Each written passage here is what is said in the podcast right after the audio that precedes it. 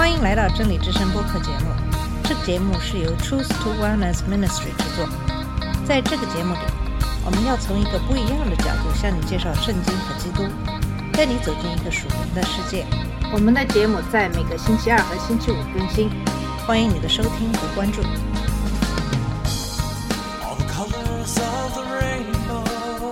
你好，我是马军。在上期节目跟大家一起学习了《使徒行传》八章一到二十四节的经文，看到了斯蒂凡殉道后耶路撒冷教会遭受的严重逼迫。扫罗是这场逼迫的主要人物，他甚至挨家挨户的寻找信徒，把他们拖进监狱。在《使徒行传》二十二章四节中，他甚至说自己逼迫他们致死。结果，信徒们从耶路撒冷逃到了犹太和撒玛利亚的地区。逼迫的目的是为了摧毁教会，但实际效果是传播和扩大了教会。因为正如第四节所说，那些分散的人就四处传道。呃，上期节目我们还看到了菲利在把福音传给撒玛利亚人的过程中所扮演的角色。我们要记住，菲利是《使徒行传》第六章中被选的七人之一，因为他有好名声，充满了圣灵和智慧。尽管犹太人与撒玛利亚人之间存在着传统的敌意，他还是向他们传讲了耶稣基督。撒玛利亚人是残余的犹太人的后裔，他们与亚述征服以色列后带到当地的外邦人通婚。在耶稣时代，他们对真神的崇拜已经发展到了一种变态的地步。然而，即使在他们的错误中，他们仍然在寻找所应许的弥撒亚。当菲利向他们解释耶稣，并在布道时行医治和赶鬼的神迹时，许多人相信了耶稣，并接受了洗礼。当彼得和约翰来到撒玛利亚人中间时，他们祷告，并将圣灵赐给他们。使徒们是撒玛利亚人真正成为耶稣门徒的第一手见证人。撒玛利亚人看到他们只是更大的事物的一部分，再也不能坚持自己独立的宗教信仰了。犹太人和撒玛利亚人之间存在的隔阂，因他们对耶稣基督的共同信仰。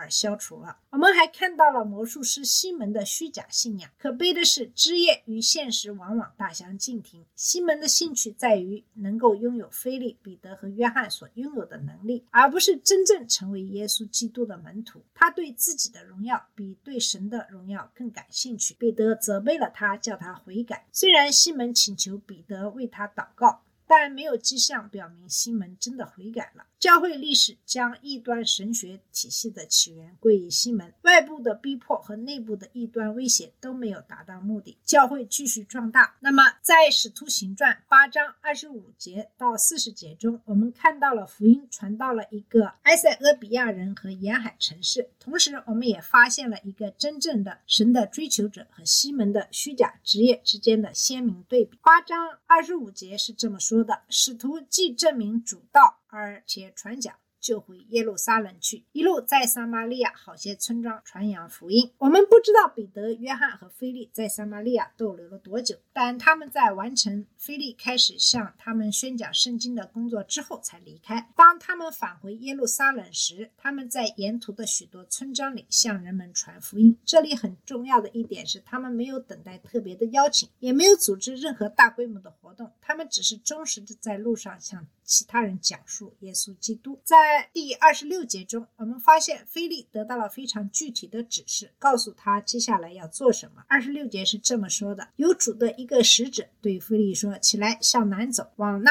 从耶路撒冷下加沙的路上去。那路是旷野。”那么菲利通过天使得到了神的指示，要他去耶路撒冷通往加沙的一条特别的路。这段旅程最常见的道路是从耶路撒冷向西走到伊马武斯，然后向南走到加沙的沿海公路。天使告诉菲利走一条人迹罕至的路。从耶路撒冷往南到希伯伦，然后下到沙漠，再到加沙。我们没有被告知天使是如何向菲利传达信息的，只知道他是这样做的。无论以何种方式，菲利都听从并顺从了，因为他已被圣灵充满，并以顺从圣灵为特征。这就是为什么他很快就照着天使的话去做，并在炎热的天气里沿着一条孤独的路前行，而不管对他来说离开撒玛利亚正在蓬勃发展的工作是否明那么在第二十七和二十八节中，我们了解他在那里遇到了一个人，这不是一次偶然的相遇，而是神的指引。二十七到二十八节是这么说的。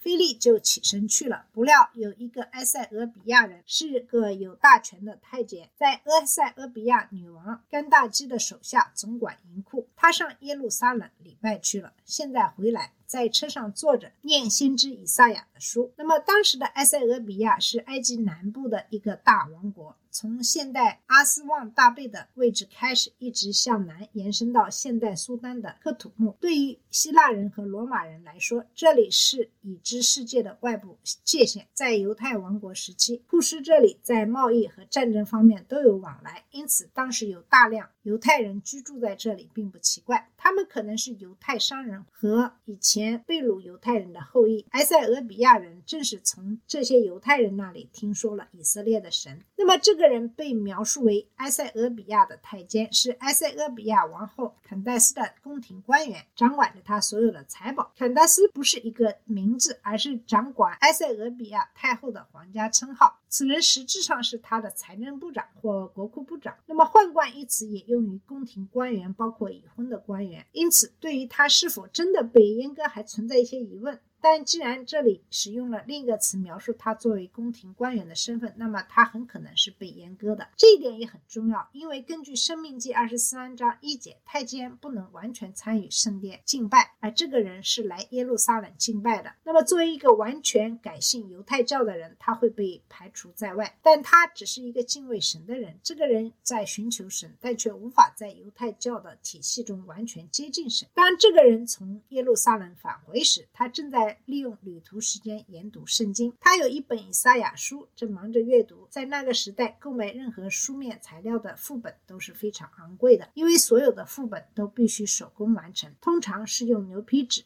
粘在一起，做成长长的纸卷，然后卷成卷轴。这个人坐在他的战车上阅读，说明还有其他人在驾驶战车。当他在阅读的时候，菲利来到了现场，并得到了他要做什么的指示。这就是二十九到三十节的经文。二十九到三十节的经文说，圣灵对菲利说：“你去贴近那车走。”菲利就跑到太监那里。听见他念先知以赛亚的书，便问他说：“你所念的，你明白吗？”那么在这里，我们发现现在是圣灵而不是天使在引导菲利。他命令菲利去加入埃塞俄比亚官员乘坐的战车。这辆战车显然开得不快，可能是以步行的速度前进，这样陪同这位官员的人才能跟上。当他追上的时候，听到他在朗读以赛亚书。在古代。朗读是背诵的一种辅助手段，他们会觉得一个人默读很奇怪。在这种情况下，还有一个额外的好处，那就是司机和其他同行的人也可以学习先知所写的内容。当菲利听到这个人在读什么时，就大胆地问他是否读懂了。虽然菲利是个陌生人，但埃塞俄比亚人并没有生气，反而很快寻求他的帮助。这就是三十一到三十四节的经文说：“他说没有人直叫我。”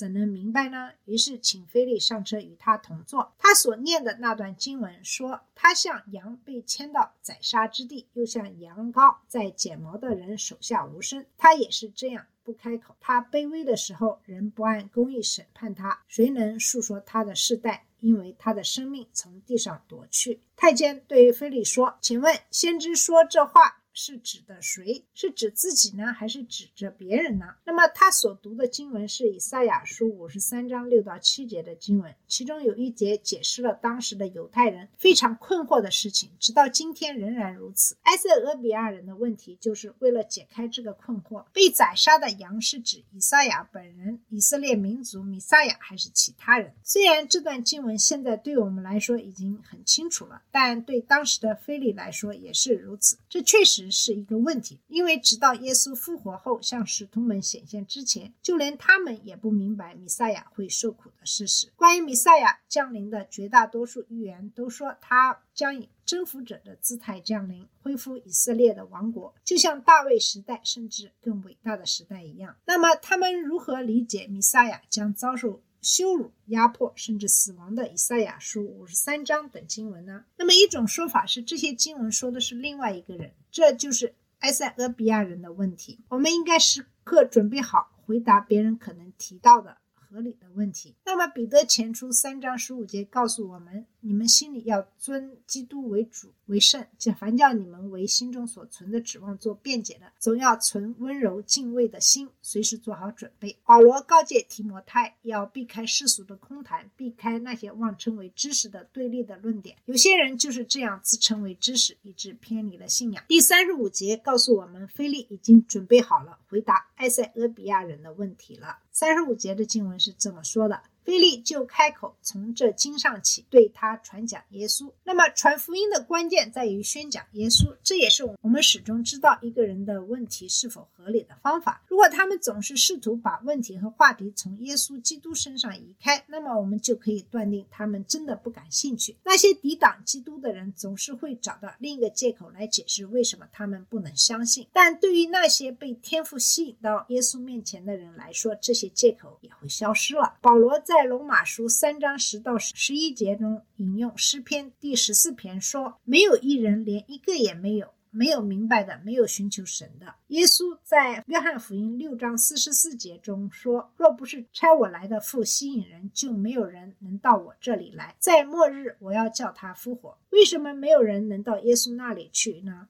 除非父吸引他们呢？因为除非有圣灵的工作，否则没有人会追随基督。是圣灵使人知罪、知审判，这是来到基督面前的起点。如果你想，得到神的国，就必须心灵贫穷。每个人都有责任寻求神，神应该应许要奖赏那些愿意寻求神的人。在耶利米书、生命记中都应许说：“你们尽心寻我，必寻见我。”在新约中，我们在希伯来书十一章六节找到了类似的应许：“人非有信，就不能得他的喜悦，因为到神面前来的人，必须信他实有，并且信他赏赐寻求他的人。”但是可悲的现实。回到了诗篇第十四章和罗马书三章十到十一节，没有人会寻求神，除非神先吸引他。正如耶稣在约翰福音六章四十四节中所说的那样。那么，当我们向他人做见证的时候，我们正是从这一真理中找到了信心。因为如果他们表现出埃塞俄比亚太监所表现出的那种特征，我们就可以确信神正在他们的心中做工。埃塞俄比亚太监的行为表明他在真正的寻求。神首先，他忠实的追求他所拥有的知识。从埃塞俄比亚到耶路撒冷的长途跋涉，让他付出了巨大的代价和麻烦。其次，他孜孜不倦地根据所得到的线索学习更多的知识。他购买了以赛亚书，并忙于阅读，试图理解其中的含义。第三，他很谦卑。虽然菲利是个陌生人，而且显然与他不是一个社会阶层的人，他邀请菲利上前与他同坐。第四，他善于教导。他提出了合理的问题，并注意听取菲利的回答，这与大多数教会接力避免冒犯寻求者形成了鲜明的对比。在这个过程中，教会变得越来越像这个世界，因为他们接力留住那些属世的人。这是不需要的。事实上，对那些真正寻求神的人是有害的。他们想知道真理，他们对自己所寻求的东西足够忠诚和勤奋。当他们发现真理时，也足够谦卑和可教。他们会屈服于真理，而不是相反。这里的经文说，菲利从他所读的经文开始向他传讲耶稣。路加没有记录他所宣讲的内容，但我们从这段经文中知道，这是关于耶稣基督为他的罪所做的受难牺牲的。信息，也就是以赛亚书第五十三章讲述的内容。那么，只有一个人符合以赛亚书五五十三章所描述的那样，这个人就是耶稣基督。他死在骷髅地的十字架上，成为了为我们赎罪的祭品。他没有做错任何事，他没有犯过任何罪，但他必须无罪才能成为合法的赎罪祭，承担人类的罪孽。主许愿不在于受苦，而在于满足赎罪的代价。通过赎罪。他将使所有相信的人称义。他与盗贼同死，却被埋葬在富人的坟墓里。但他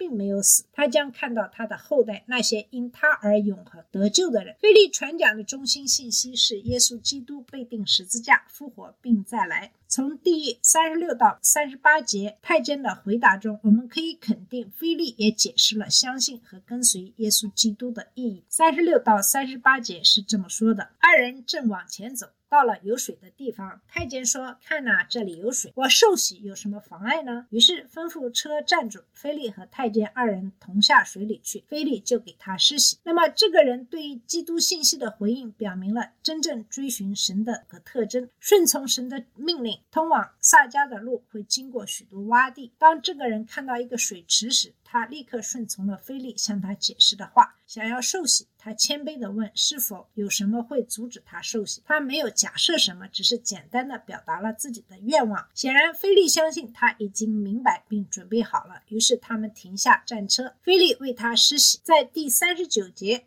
给出了真正追求神的人的第六个特征：从水里上来，主的灵把菲利提了去，太监也不再见他了，就欢欢喜喜地走路。我们知道，喜乐是圣灵所结的果子之一，而这个人心中充满了喜乐。太监得到了这永恒的祝福。他曾在犹太教中被剥夺了对神的完全敬拜，现在因信耶稣基督而被神完全接纳了。根据后来的教会历史，艾任纽说，这个埃塞俄比亚太监成了他国家的传教士。我们不知道主的灵把菲利提走的确切含义，有的说是主迫使他离开。快速前往下一个目的地，有的说是各种超自然的交通工具。我们所知道的是。太监再也看不到他了。菲利发现自己到了另一个地方。那么，在第四十节讲的是菲利后来的传福音。后来有人在亚索都遇见菲利，他走遍那地方，在各城宣传福音，直到凯撒利亚。亚索都原名阿什杜德，是古菲利士五城之一。它位于加沙东北方向，沿海岸线向北约二十英里。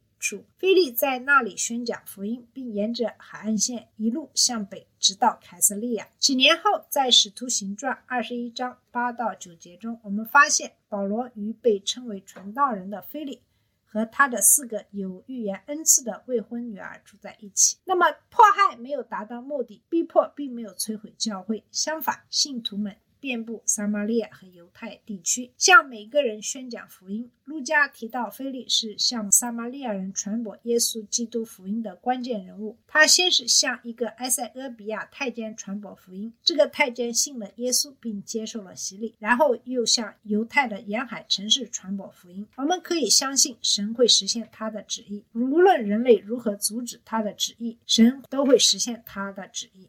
神甚至可以改变迫害者的心，使他们也成为宣讲者。这就是以后要给大家介绍的保罗。好了，我们今天的节目就到这里。今天的节目跟大家一起学习的是《使徒行传》八章二十五到四十节的经文，继续讲到的是传道人菲利在遇到了一个埃塞俄比亚人，给他传教，并在撒玛利亚等其他地方传教的事迹。好，在下期节目里会继续给你。讲述《使徒行传》接下来的经文。谢谢你的收听，我们下次节目再见。这里是真理之声播客节目，真理之声是 Truth to Wellness Ministry 旗下的一个节目，由 Truth to Wellness Ministry 制作和播出。如果你有什么想跟我们分享，请给我们发电子邮件，我们的邮箱地址是 truth to wellness at gmail dot com。你也可以直接去我们的网站 www.truthtowellness.com 浏览更多的信息。下次节目再见。